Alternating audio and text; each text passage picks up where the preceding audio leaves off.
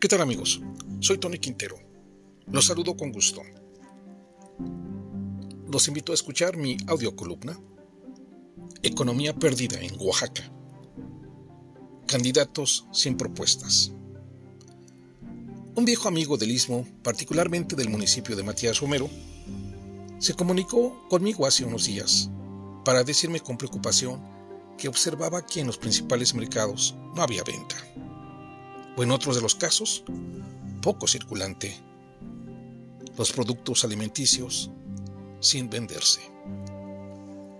La economía, sin lugar a dudas, es otro gran fracaso del modelo Oaxaca, de quien presume que es gobernador de Oaxaca.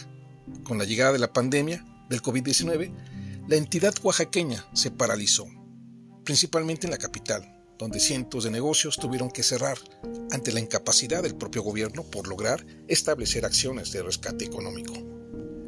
En Oaxaca ha sido una constante de sus autoridades que no pueden innovar economías sustentables. Tienen que refugiarse en los indicadores oficiales para contrarrestar los efectos de su mediocridad. Solo hay que entender que nuestra economía se encuentra en puntos rojos desde hace tiempo.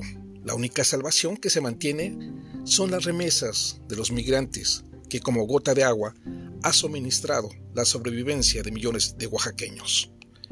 Gracias a las remesas que envían los migrantes en los Estados Unidos, el pueblo de Oaxaca ha podido subsanar de alguna manera sus tragedias, sus necesidades primarias y salir adelante sin paternalismos políticos. Aunado a la pobreza hay marginación, y no hay políticas públicas que favorezcan a crear polos de desarrollo económico. En dos sexenios la economía está tirada, abandonada, pero es tangible que en el sexenio de Ulises Ruiz Ortiz sí hubo obra y la economía fue distinta a lo que se está viviendo en este momento. Es la página de los contrastes. Hay también distintos caminos. Mientras por el otro lado, esos contrastes de los capítulos de la desigualdad social y económica se radicaliza en los rutinarios procesos electorales que ya están en puerta, pues la llegada de personajes que no tienen ningún perfil idóneo a las necesidades de una entidad llena de pobres, que no tienen alternativa u opciones de lograr que su economía prospere, pues no hay incentivos de ningún tipo. Entonces, ¿qué sucede? lo que ya se está observando en diversos mercados de la entidad oaxaqueña. Negocios que cierran, inestabilidad económica y un rezago impresionante en todas las ocho regiones de la entidad oaxaqueña.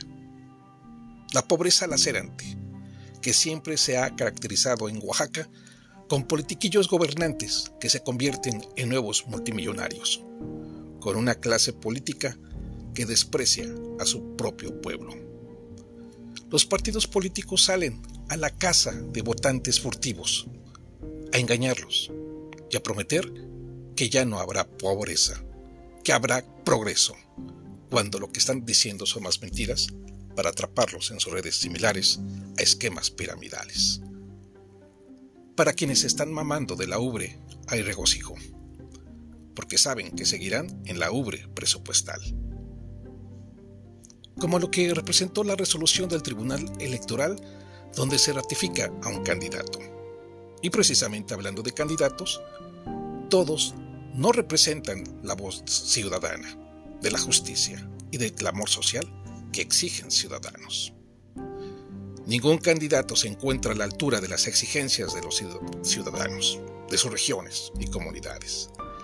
Solo será un reacomodo político porque las propuestas de los candidatos no se conocen, son más de lo mismo. ¿Cuál es la propuesta económica de los candidatos? Amigos, nos escuchamos en nuestra próxima edición. Hasta pronto.